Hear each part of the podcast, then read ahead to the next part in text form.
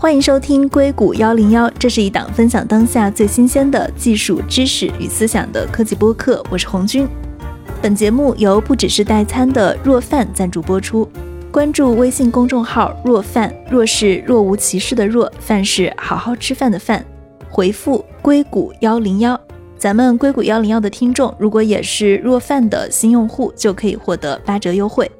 近几年，生物学界出现了很多令人振奋的新进展，比如说像基因编辑技术，还有我们这期的主角 AlphaFold。这应该是一个生物跟计算机的交叉领域。那这期跟我们坐在一起聊这个话题的是斯坦福生物学的博士后史涵朵。Hello，涵朵你好。你好，这期我们其实要聊的是 AlphaFold，因为在七月二十二号的时候，DeepMind 它在 Nature 上发了一篇论文，就是说 AlphaFold 它已经预测出了三十五万种蛋白质结构，几乎涵盖了所有人类蛋白质组以及二十种生物的蛋白质。我看了一下，它七月十五号还发了一个论文，它其实是开源了深度学习神经网络的 AlphaFold Two 的一个模型。我看见在业界啊，这事儿出来了以后，就是有很多评论者都说这是人工智能对科学领域最大的一次贡献，也有人说这是一个划时代的进步。但是对我这种生物小白来说，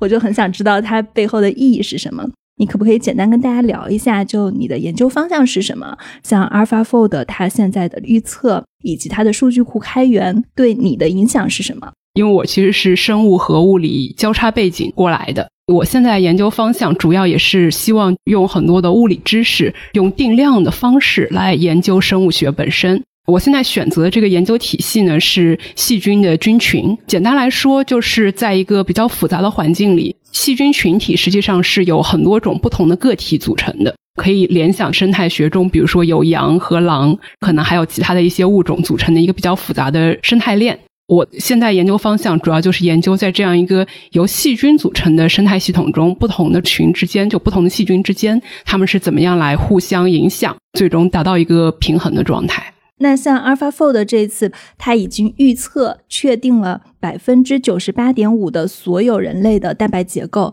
这个事情对你自己的研究会有影响吗？或者说，它会不会帮助到你现在的研究？当然会的。我自己的研究呢，其实不太关心人类，不是说人类不重要 啊，只是说我自己的研究更多的是在细菌这个方面。但是其实 AlphaFold 它虽然最近发表的那篇文章是强调说它在人类基因组中做出了很多贡献，是的。但是它开源的那一些蛋白质结构，其实除了人类之外，我记得应该还有十九还是二十种其他的生物。这些生物其实就涵盖了包括植物。细菌，我们熟悉的一些寄生虫啊，其他的方面，各种各样的细胞都有。然后其中也有相当一部分是跟细菌相关的基因。这些蛋白质其实是我个人来说更关心的一些内容。所以他在开源这个数据库以后，你有上去看你现在研究的这些细菌它的蛋白质结构是怎么样的吗？当然有了，其实我记得就是它开源是上个星期的事情嘛，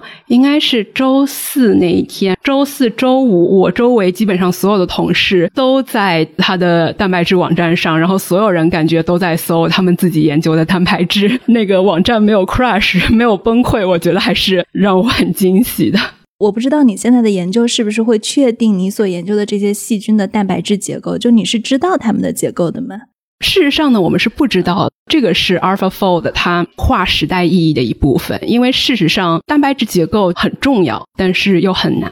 很重要呢是说，我们只有知道了这个蛋白质的结构，我们才能更好的去猜它有什么功能。生物研究里经常有一句话说：“结构决定功能。”打个比方，像汽车，我们看见一个小轿车，看见它有四个轮子，那我觉得 OK，我知道它可能会开。但有一天我看到一个大卡车，它也有轮子。那我就可以觉得，嗯，它也能开，在平路上开。看到一艘船，你就会觉得它大概是不能在陆地上开的，因为它的结构不一样。对，对于蛋白质来说，其实也有类似的，很多功能相似的蛋白质，它就会有很相似的结构。但是因为蛋白质个体很小，我们现在即使是用一般的显微镜都没有办法去看，除非是比如说施一公老师在做的这种冷冻电镜，要到那样一个很高的精度，用非常高级的仪器才能够看得比较清楚蛋白质的结构。所以对我们来说，我们研究了很多蛋白质，我们想知道它的功能，但是我们很难看到它的结构。AlphaFold 的预测结果呢，很大程度上帮我们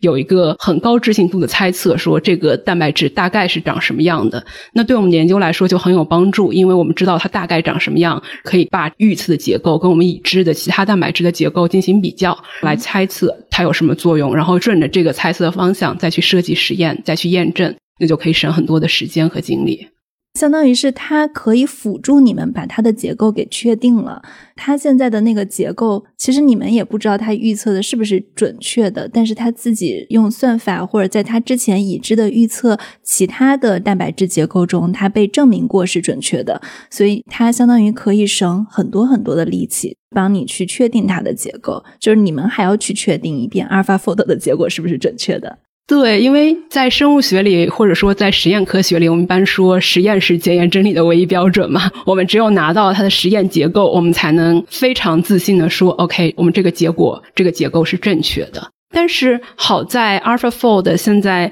有很多蛋白质，我们是已知结构，或者我们对它的结构有一定的猜测。根据这些已知的结果，再看 AlphaFold 预测的这个结果，因为这两个通常来说都很相近。所以，我们现在对这些结构不知道的蛋白，我们也相信 AlphaFold 在很大程度上能够预测到一个比较精准的结构。你自己查完以后，它会改变你现在的整个的研究进程跟研究方向吗？这个其实我觉得很依赖于我自己的课题的进展状况。我觉得特别让我激动的是一点。上周五查一个蛋白质，这个是大概我们两年前发的一篇文章，跟普林斯顿的一个教授合作研究一个膜蛋白的功能。事实上，我们当时因为不知道这个膜蛋白的结构，也没有任何的信息，所以我们大概有一年的时间就反反复复在猜，说这个蛋白它可以做这些事情，那么它到底在细菌里起了一个什么样的作用？我们就反反复复的假设，哦，它可能是跟另外这一个蛋白有相互作用，或者说它可能跟细菌的其他成分有相互作用，就需要在这个过程中来回不断的设计不同的假设，然后再设计实验，最后发现大概率就是，哎，这个猜想不对，然后我们就需要回到第一步，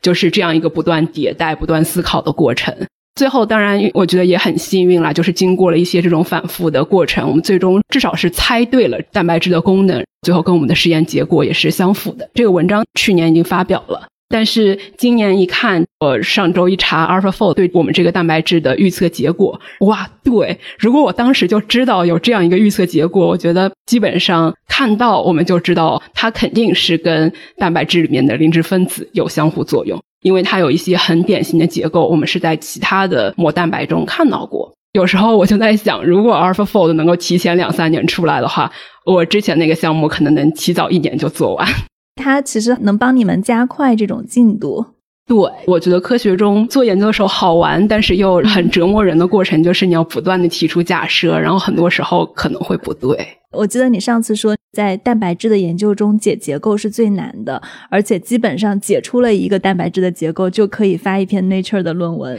对，如果是大家比较关心、比较重要的结构的话，解出了结构，不仅仅是结构本身，而且往往意味着我们对它的功能又会有进一步更细致的认知。那如果说它已经预测可以确定百分之九十八点五的人类的蛋白结构的话，那是不是说我们人类的每一个蛋白可以干嘛？它的作用是什么？是不是这些信息就慢慢的都会越来越透明、越来越公开了？就意味着人体的秘密可能会被攻破了？当然了，我觉得我们做生物的都希望有这么一天，所有的蛋白质我们都知道它在干什么，我们知道它会在什么情况下发生什么的变化。AlphaFold 目前的方向，我觉得是一个很有希望、非常 promising 的一个方向。但是，可能跟大众理想的最终的这个，我们从模型就能知道所有蛋白质干什么，这中间可能还有一定的差距。差距在哪里？我现在能够想到的主要有两个方面。第一就是咱们也知道，数据是我记得是百分之九十八点五，它不是百分之百。就是说，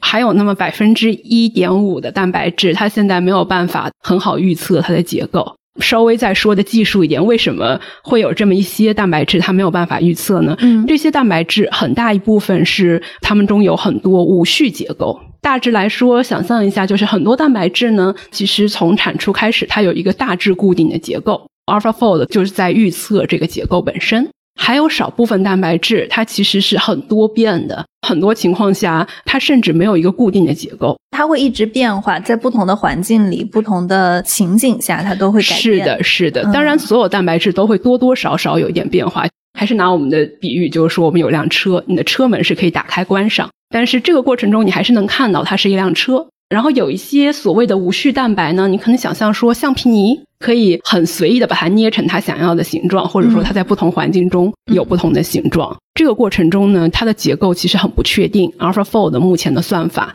对于这一类的蛋白质就比较有困难。蛋白质折叠到底是在干什么？蛋白质首先它是一个由二十种氨基酸组成的分子。我们先想象蛋白质最初被合成出来的时候，实际上是一根二维的链条。我们可以想象，就比如说一根项链，然后上面有二十种不同的串珠，二十种不同的氨基酸。不同的氨基酸之间，它们会有不同的相互作用，有些相互作用强，有些弱，有些甚至是会排斥。那么根据这些很神奇的基本物理作用力，最终这根项链就会折叠成一个特定的形状。最后折叠成的这个形状，就完成之后的这个形状，就是我们所谓的这个蛋白质的结构。但是实际上呢，我们很难预测出我们怎么样从这个碳链开始到这个结构。然后 AlphaFold 实际上现在做的就是这件事情。我只要知道这个项链上有多少珠子，每一个位置都是什么珠子，我就知道最终它折叠成的三 D 形状会是什么样子。为什么不能直接从第一性原理出发去直接计算，而是需要 AlphaFold 的这种人工智能？第一性原理计算不是没有人尝试过，基本上我们可以做大概很短很短的肽链，比如说十几个氨基酸这么长的肽链是可以做出来的。太多了就不行，太多了就复杂度是指数型上涨的，最终很大程度上是受到了我们计算能力的限制。它可能是一个有无限种可能的情况，因为它可以折叠成无数种情况。对，它的那个队列无限长，所以很难以人的方式去计算，得要用机器去计算。即使是用机器，因为我们机器计算也是要用时间的。就最终这个大家估计需要的计算资源，就解一个正常大小的蛋白质，一般经常就是上千个氨基酸。这个过程中，其实就是我们现在人类有的计算资源，基本上都不可能允许我们从第一性原理开始算。在做这个采访之前，还在网上搜了一些资料嘛。蛋白质折叠问题是过去五十年里面生物学的一个巨大的挑战，而且要算出蛋白质的结构非常的难，因为蛋白质是由二十种氨基酸组成的，但是它是有很多很多个不同的序列，因为它可能很长很长。计算一个蛋白质结构是要十的三百次方 这样的一个计算量。对，如果你说是用类似于穷举的方法，就是我们把所有可能的相互作用全都算一遍的话，我觉得这个数据听起来是很合理的。是的，然后宇宙中有多少原子？十的八十次方，就说要算出蛋白质结构，靠这样计算的方式几乎是不可能的。所以后来大家就会根据它的一些功能来观察，我们先排除掉一些可能性，有一些像什么冷冻电镜。还有一些核磁共核磁共振的方法来算它的结构，但是现在我观察到，像生物学界每年也会去做这样一些算蛋白质结构的一些比赛嘛，能够算出这些蛋白质结构的，在过去的几年里都是深度学习算法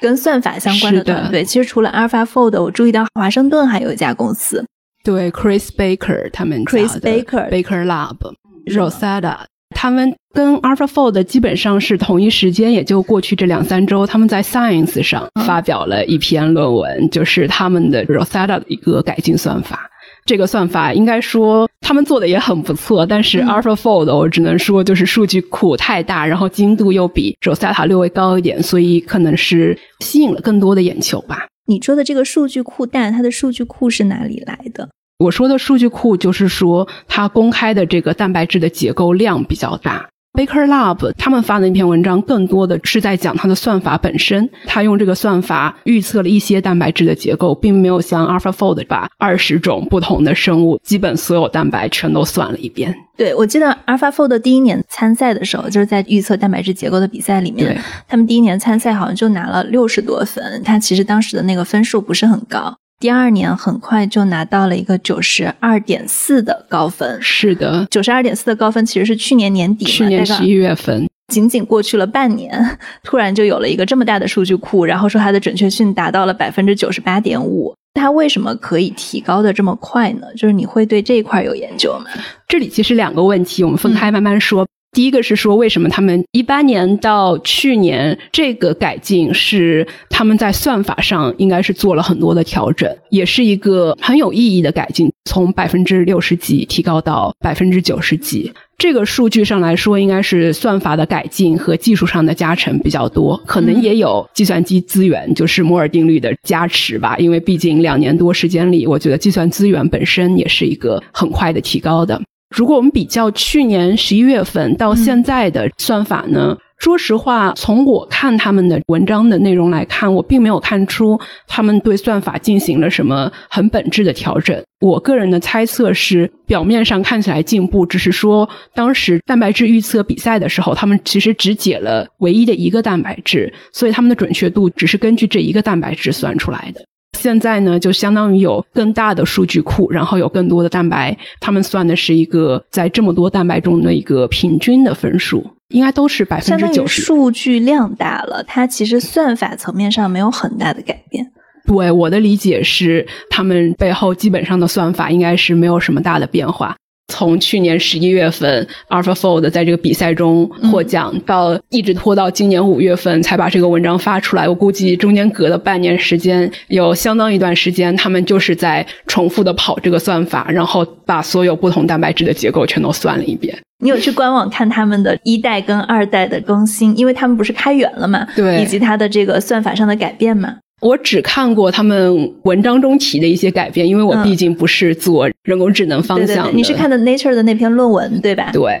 两篇。对，还有他们去年 AlphaFold 在比赛中获奖之后，他们也发了一篇，但是那篇更简单，而且当时因为算法也没有完全开源出来，只是讲了一下实现的基本逻辑。简单来说，就是他们的数据库变大了。我觉得可能是算法本身可能没有太大的变化，主要就是他们肯定有更多的参考的数据库。另外，因为评分的标准不一样，之前的评分标准说就是这一个蛋白，现在他们算了很多蛋白，最后相当于是一个平均分。我们也一直知道，CASP 这个用计算机预测生物结构的比赛本身，他们选取的蛋白往往都是一般概念上就是觉得不是很好预测它的结构的一些蛋白，所以在这个蛋白上表现的稍微逊色一点，其实也是很正常的。那他们现在有预测到了这么多的人类蛋白结构，又是这么大的一个突破，它可以用来干什么呢？我觉得，首先从我们做生物科研的人的角度来讲，我觉得就像刚刚讲过的那个例子一样，是一个很好的让我们去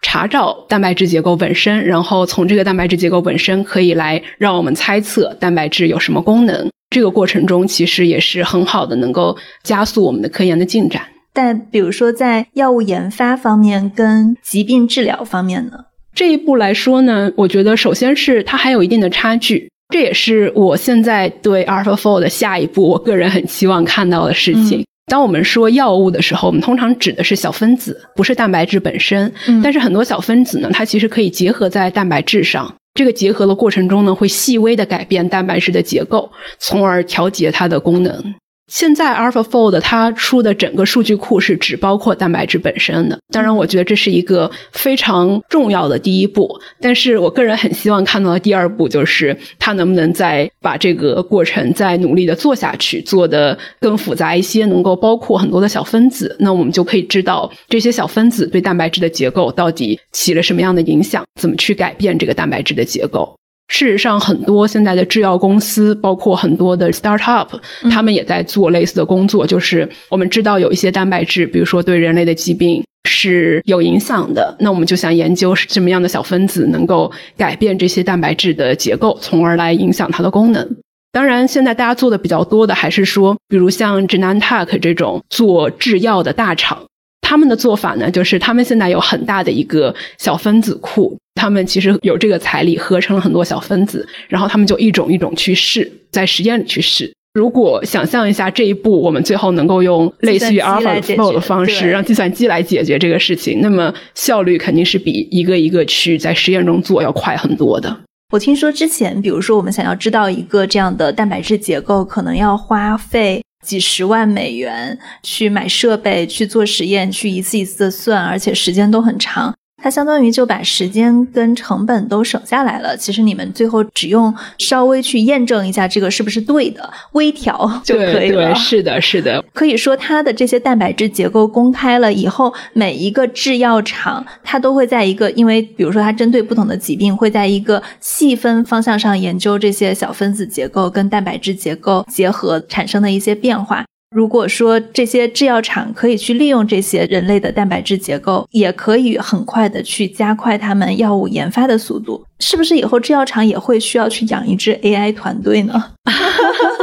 其实很多大厂现在也是有所谓的计算生物学方向，也有做像你说的这样一些过程，但是我觉得就是谷歌本身的能力特别强。计算资源也非常的丰富，我觉得如果有谷歌这样的公司愿意去做，愿意用他们的计算资源和他们的这些专业人士来做这件事情，并把数据公开出来，可能是一个更高效的过程，提速整个行业研究的过程。是的，你刚提到了像华盛顿的那家公司，他们也做得很不错，只是你觉得他们的那个数据库小一点嘛？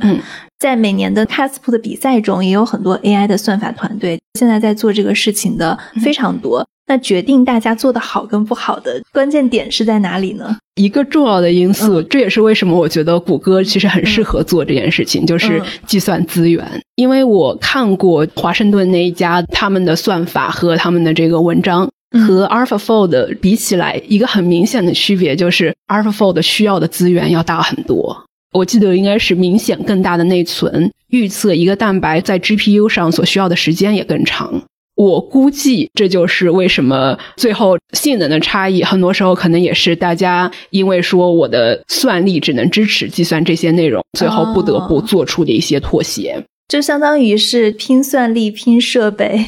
算法可能只是其中的一部分。虽然 AlphaFold 也有很多顶级的生物物理学家。嗯，当然了，算法本身，我觉得到一定程度，AI 算法跟底层的设备也是分不开的。因为你有更强的硬件，你可以算得更快。那么在算法上，你就可以做更多的调整，或者说让它跑更多次的迭代。这个过程中，往往是能更好的提高它的算法的表现力的。在你们现在的工作中，你们会有哪些方法去预测跟检验蛋白质的结构？你们的工作是每天对着显微镜看蛋白质的分子结构，还是说上升到了用计算机来去跑数据？大部分的科研都是说的难听一点，就是无所不用其极，就是我们手里有什么技术，我们都会尽可能的用上。看蛋白质的结构这件事情我们做不到，但是如果我们有机会跟这种结构生物学的实验室合作，让他们来帮我们解结构，那我们也是非常欢迎的。通常就我个人而言，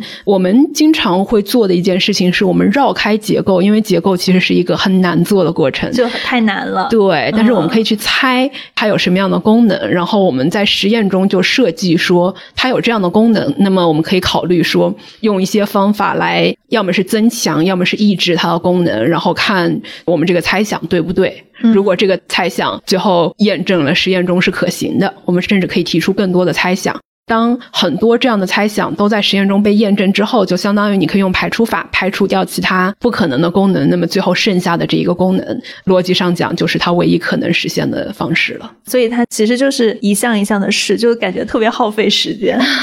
是科研，就是很多时候是一个很漫长的过程，因为没有人知道，没有人做过这件事情嘛，所以也没有人能给一个很直接的指导。最后还是要自己去一项一项的试。它现在 AlphaFold，它对哪个方向的帮助是最大的？蛋白质结构研究的那个方向，它其实是帮助最大，还是说它消灭了这个职业？说起来很有意思，就是我也认识几个结构生物学家，他们的日常工作其实就是解蛋白质结构。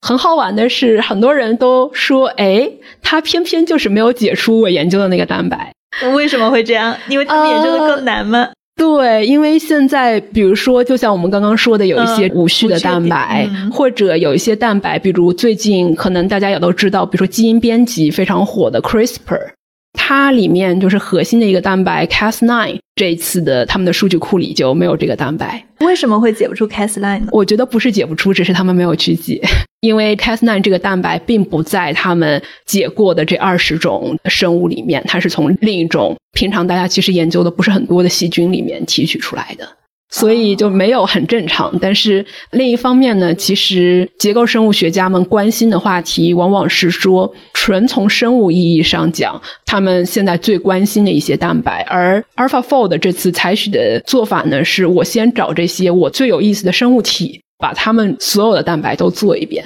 我相信，如果 AlphaFold 还要继续这个项目，他们可以继续扩展他们的数据库的话，Cas9 应该会是一个。我觉得原则上讲，预测 Cas9 的这个结构应该没有任何难度，只是他们现在没有去做。但是类似的例子就是，其实有很多其他的蛋白质，大家生物领域很感兴趣，但是 AlphaFold 目前数据库还没有扩充到这样一个阶段。因为他们说他们已经确定了百分之九十八点五的人类蛋白结构，那偏偏大家感兴趣的都是那百分之一点五。因为大家感兴趣的很多时候不是人类蛋白，Cas9，比如说它是从细菌里出来的一个蛋白，只是它对基因编辑很有用，大家现在是拿它作为一个工具来使用。类似的还有很多啊，比如说你可能会关心我们种植植物的时候，怎么样来调整各种植物的产出。这些往往也有一些核心的蛋白质在控制，比如说我是要让它开花开得更大，还是让它结果结得更大？果子里面是要葡萄糖更多，还是淀粉更多？这些都有特定的酶，也就是说我们说蛋白质在调节。但是因为这个范围实在是太广了，你想我们平时吃的蔬菜水果，可能随便数一数也有那么好几十种了。如果我们要真的完全去预测所有的蛋白质的结构，从这个计算量来说，也总得分一个轻重缓急，一步一步来。Cas9 现在它的结构是有确定吗？有实验中的结构，只是说 AlphaFold 没有去解，但是其实人类已经把它研究出来了，所以才会有基因编辑技术的产生。是的，如果从时间先后上来说，大家是先知道 Cas9 可以用作基因编辑，后来去解的结构，这也是一个互相促进的过程。我们知道它的结构之后，我们就可以更明确的来根据这个结构定向调节它的功能，可以让它更高效的去做剪辑，或者说有更高的精度，不会发生一些我们所谓的 off target，偶尔会发生的一些乱剪的情况，都可以尽量的来实验中来继续改造这个蛋白，让它更适用于我们的基因编辑，就是要防止基因脱靶。对，韩朵其实很厉害，因为我知道你是高中时候就拿了国际物理竞赛的第一名。是的，我记得那一年，其实你也是创下了国际物理竞赛的三个历史：总分第一、实验分第一，也是历史上唯一一个同时获得三个单项第一名的女生。就是你的很多同学也提到了，你在北大物理系也是大神级的人物。对，就是为什么会从物理来转向研究生物？首先是我觉得我个人比较喜欢，就是看到实验和理论相结合的研究方式。嗯物理，我个人觉得目前因为物理可能是也是它发展的时间比较长，整个领域呢有比较明确的区分。我们有实验学家专门来做实验，我们有理论学家，基本上大部分时间就是在搞理论，然后我们来合作做这样一件事情。这个模式很好，但是我个人更喜欢是我自己能够同时来做一点实验，然后做一点理论。所以你现在算是在跨学科、跨理论跟实验，可以这么说。然后学霸就是学霸，然后生物学我觉得就给我提供了一个很好的机会。这些年来，我觉得有很多也是跟我类似，就物理、计算机背景的人，更多的直接来学习生物本身，用我们在物理、计算机学到的一些知识来解决生物问题。就像 AlphaFold 也是一个我觉得很典型的例子。是的，是的。所以现在你在研究的领域，比如说细菌群落这些，它还是会涉及到很多的物理的理论知识的。对，因为我们很多时候是要做这种类似于数学建模，那么这个模型本身也依赖于本科的时候学到的物理知识。我看见在 AlphaFold 里面，它也有用到一些物理知识，就是除了生物的知识以外，他们会把研究这个领域的专家叫做生物物理学家。是的，为什么呢？生物物理这个词，回到历史上说，生物学本身最初开始的时候更接近于博物学。就大家可能比较熟悉的例子就是达尔文，他们最初开始做生物学的时候，基本上就是我去采集标本，然后我来记录标本长什么样子，从这个过程中总结经验。物理学呢，其实是一个可以说是反向的过程，先提出一些理论或者简化的数学模型，然后我们在实验体系中去验证，然后来总结规律。这个过程中呢，更多的就是说这种抽象的建模，然后包括定量分析的这些手段，其实是物理学最初发展起来，然后逐步渗透到生物学里的。所以可能大家也就是习惯上把这种用比较偏物理的手段来解决生物问题的这样一个方式，就这样一种交叉学科，就命名为了生物物理学。对，我觉得像你这样非常好啊，就是又有物理学的知识，又有生物学的知识，如果还能有一点计算机的知识，就感觉无敌了。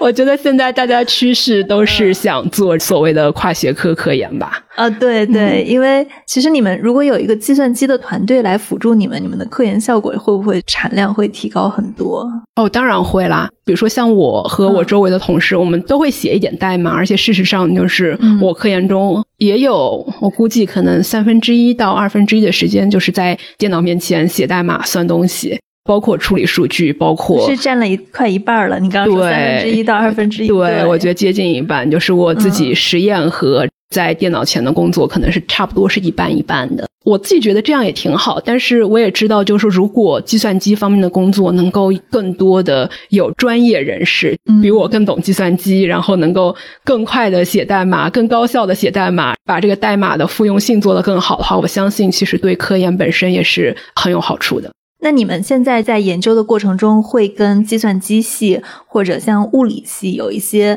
比较深度的合作吗？就斯坦福在跨学科的研究方面是怎样的呢？我觉得斯坦福在平台上是给了很多的支持的。嗯，一方面是其实系与系之间，除了物理空间上，因为在不同的楼，除此之外，其实没有任何理由阻拦我。比如说，我完全可以去物理系找一个教授说，我想跟你合作，然后我觉得你们组的什么技术对我很有帮助。实际上讲是完全行得通的，而且其实斯坦福还有很多所谓的跨学科的这种奖学金和基金，其实就是来支持无论是学生也好，教授们也好，如果他们想去开展这样跨学科的研究项目的话，也有很多这样的经费来做独特的支持。你现在有跟计算机系合作吗？我没有，可能是因为我的背景还是比较偏物理和理论，事实上更多的是有一些，就像我现在其实正好在做一。一个就是完全是生物信息方面的工作，就是斯坦福医院的一个医生，他自己有些临床数据，找我来帮他做处理数据。其实我觉得很多时候我自己在这个过程中更像是扮演了一个物理或者计算机背景的人，也很希望就是说有更多的比我更懂物理、比我更懂计算机的人能够加入到这个圈子里吧。那为什么如果他需要的是物理跟计算机的信息，他不是去找物理或者计算机系的学生？而是找一个生物系的博士后来去做这样的一部分工作。好问题，这个是跨学科合作，现在一个本质上是沟通之间有一个很深的沟，不是代沟，但是也是一个 gap，就是大家互相不了解。比如说，我是学计算机的，我可能并不了解生物领域原来需要这么多的计算机知识，这是一方面。而且另一方面，就是如果我们真的找了一个只懂生物的和一个只懂计算机的人，他们其实的沟通。交流成本很高，生物的人最后会告诉你，我想处理这个数据，我想得到生物上的什么结论。嗯，但是计算机的人只会问你，你这个算法你需要什么输入，然后你需要算什么东西，你希望得到什么输出。双方不是在同一个频道上交流，一个是思维不一样，另一个是因为他不太懂研究的一些具体过程，所以他需要你把所有的东西都设定好，他只是去写一个执行的代码。对，但是你希望他对代码是有自己的想法的。对我希望是找一个外包公司，就是 我把数据从我的实验记录本上移交给他，然后剩下的事情都让他负责。当然，这个就是说，我觉得双方都很理想化。事实上，这种合作往往是互相都努力的往前跨一步，就是一个比较理想的状态。我觉得就是生物学家们能懂一些算法。不是说真的懂到说能够写代码本身，但是可能对算法有所了解，输入输出是什么，中间过程中哪些过程是比较简单的，哪些数据是可能是比较难调的，嗯，对这些有概念。同时呢，计算机专业的人也能够迈出一步来了解我们这个生物学本身，我们想解决的问题是什么，然后实验上的限制是什么。我听过很多人抱怨，也不是抱怨了，但至少就是会觉得比较沮丧。就是在这类合作中，有时候他的合作者就会说：“哎呀，我的算法里，我对这个数据的精度要求很高，你有没有办法给我拿到更高精度的数据，或者更多的数据？就比如说，你这里只给了我三只小鼠的数据，但是我觉得，如果我这个算法要能够比较好的表现的话，我需要一百只小鼠的数据。但是，一百只小鼠的数据可能就是大家三年的工作量。”事实上，可能不太容易做到。有时候领域之间的不了解就会导致对话没有办法进行下去，或者说需要很多的更改，然后来来回回讨论的过程。然后这样的交流成本有时候会比工作本身省下的时间更就是相当于你自己做比你找一个团队做更节省时间。有时候是这种感觉，对。但是如果有很多懂生物的计算机学家，可能这个问题就会好很多。对，其实我觉得这样，如果有一支固定的团队，他一直在这个方向学习跟有所训练的话。可能也会好一点。是的，对，所以我觉得，如果真正要让这种跨学科交流起来，可能还得有一些类似于体制上的保证，比如说这个学位就是生物计算机双学位的，大家就是在一起工作的，或者就是把物理空间设到一块儿，让大家每天都能够交流，看项目怎么进行，它才会推进的更顺利。是的，是的，我觉得说的非常对。你们学校里有研究蛋白质结构的实验室吗？有啊，有做计算的，也有做冷冻电镜的。就是现在还是用冷冻电镜解来比较多。对，冷冻电镜相对来说，我的理解是对样品的制备的要求更低，嗯，而且同时可以看到更多蛋白质更接近它的生理状态的结构。那有了 AlphaFold，还需要冷冻电镜吗？当然需要了，就 是还是要验证的。一个是验证，另外一个就是像我们刚刚说的，AlphaFold 它目前只能解出蛋白质本身的结构，但是很多小分子它会非常细微的改变蛋白质的结构，这些对它的功能也是很有意义的。目前 AlphaFold 其实没有这部分信息，但是冷冻电镜上来说，就是蛋白质本身的结构和加一个小分子的结构，很大程度上来说，就是做的难度是差不多的，所以他们完全有能力做更精细的结构的区分。我觉得 AlphaFold 就像你说的，它是不是很快就可以加上这一步了？它会一步一步来。对，我希望是吧？我觉得这个才是，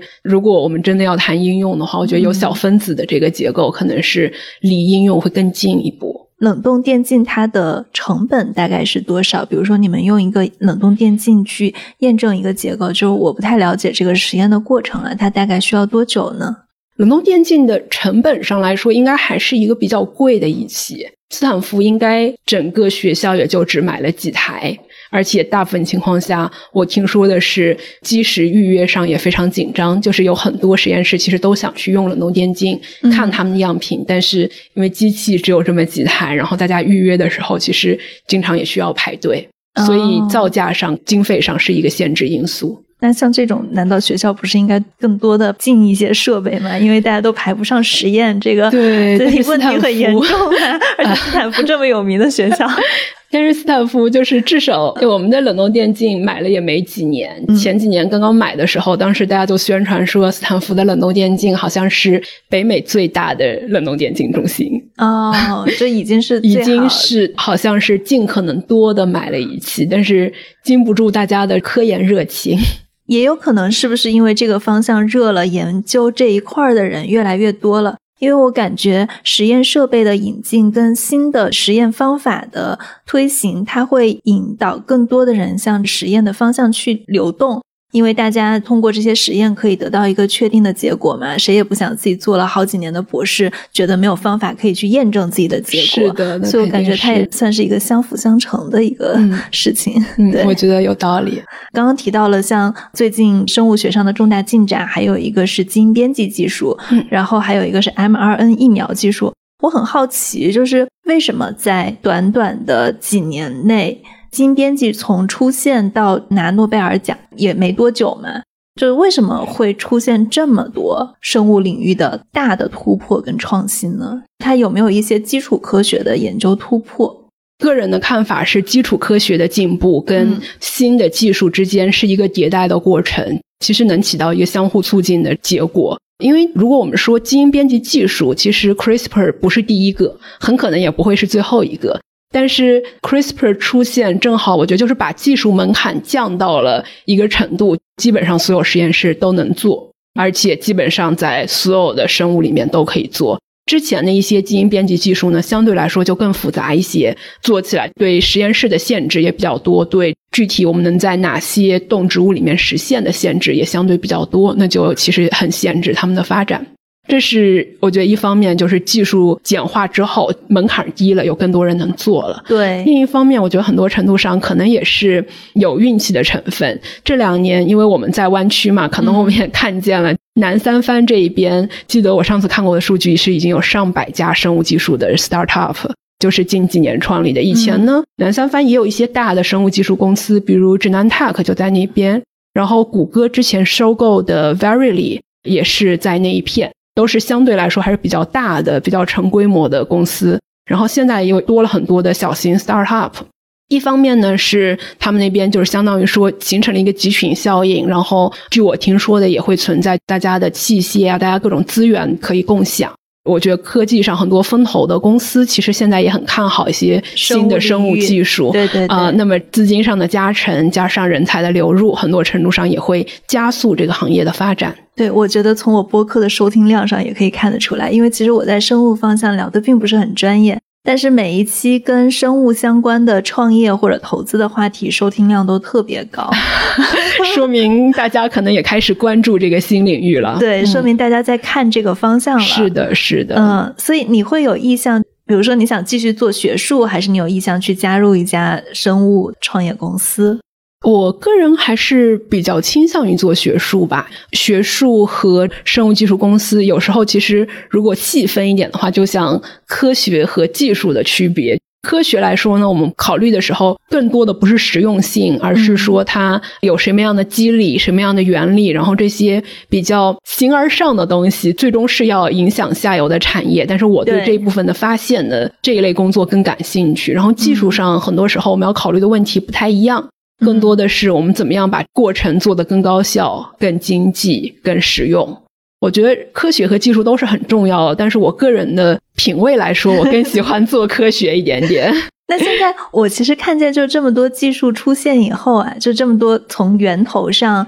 来解决了，比如说像基因编辑的门槛大大的降低了以后，包括像 AlphaFold 把蛋白质的结构公布了以后。我觉得好像研究到产业的这个转换的链条已经变得非常短。是的，而且这个线现在也画的越来越不清楚了。因为我也知道，比如说我在斯坦福嘛，斯坦福其实有相当多的教授都是要么是在给生物技术公司做咨询，做一个这种他们所谓的 outside consultor，也有一部分其实自己在斯坦福做教授的同时，自己也下海去开公司。所以他们自己也经常是把自己的科研成果可以直接转化到一些新兴的 startup 的技术过程中。然后我觉得这个过程随着大家创业的门槛降低之后，这一类的事情应该会越来越常见。你觉得现在创业的门槛降低是哪几个门槛降低了？哪几个方向是最有可能转换的？从细分的领域也可以说一下，就刚刚我们是在从一个技术工具的角度上来说，从细分的领域上来说，可以实际到应用的，像 RN 疫苗算是一个细分的领域。我觉得一个来说，就是当然这肯定是因为有有我个人的经验在里面。我觉得肠道菌群其实是一个很有意义，同时也是很有希望来做的一个长期的方向。一方面呢，是我们可以通过测量肠道菌群来预测一个人的健康状况。再想远一点呢，甚至可以是根据一个人现在的肠道菌群来帮他设计一个，比如说膳食计划表。可以想象一下，就是我经常会幻想个人定制化的餐，对，就是会有一天能够实现这种，就是我测了一下我现在肠道菌群，发现哎，我缺某一种菌，那我之后几天的食物中，我就可能需要，比如说多喝酸奶来补充特定的益生菌，让我的身体回到一个最健康的状态。所以它是不是可以解决便秘的问题？希望是。我还看了你在知乎上写的，就是一系列的专栏，就是讲肠道菌群的，我觉得好有意思啊。比如说，如果真的吃一个体质瘦的人的屎，是不是能变瘦？我也希望这样，但是我现在好像有没有很强的动力去尝试？因为目前我们对肠道菌群的了解还比较有限。就像你说的这个例子，就是只是为了减肥。那么风险可能就有点大，因为你不知道吃了别人的屎之后会有什么副作用。但是这个过程就是我们科学上讲叫粪菌移植，就是说把一个人的肠道菌群移植到另一个人体内。这个手段在治疗特定的疾病，比如说溃疡性结肠炎之类的，确实已经是一个非常成熟的手段了。已经是应用了，对吧？对，只是应用的范围还比较小，基本上是在比较严重的病人，然后我们其他的治疗手段都没有效果的时候，嗯，再考虑实行这种方式。我觉得这个方向还是挺有应用前景的。是的，当然更希望就是以后我们研究清楚了，就不用那么复杂了，我们可以从头开始在实验室培养我们需要的细菌，然后就移植这一些固定的细菌，那么风险就会小很多。这个领域你研究清楚了，你就可以直接产业化了呀。是的，是的，所以这就是我说，我觉得这可能是一个未来五到十年内比较有希望产业落地的这样一个方向。比如说，它可以解决便秘的问题，可以解决乳糖不耐受的问题，甚至还可以解决胖瘦的问题，包括很多疾病。是的，好的，好，那谢谢韩朵，谢谢。我最近呢收到了一些听众的来信，大家有问。硅谷幺零幺有没有文字版本？是的，我们有文字版。我们的文字版在微信公众号“硅谷幺零幺”上。如果大家都听到这里了，而且对文字版感兴趣，可以去关注一下我们的微信公号。另外，是我发现硅谷幺零幺的评分在苹果上都只有三点二分，所以如果大家喜欢我们的节目，也拜托大家可以给我们一个五星好评，谢谢，感谢大家的收听。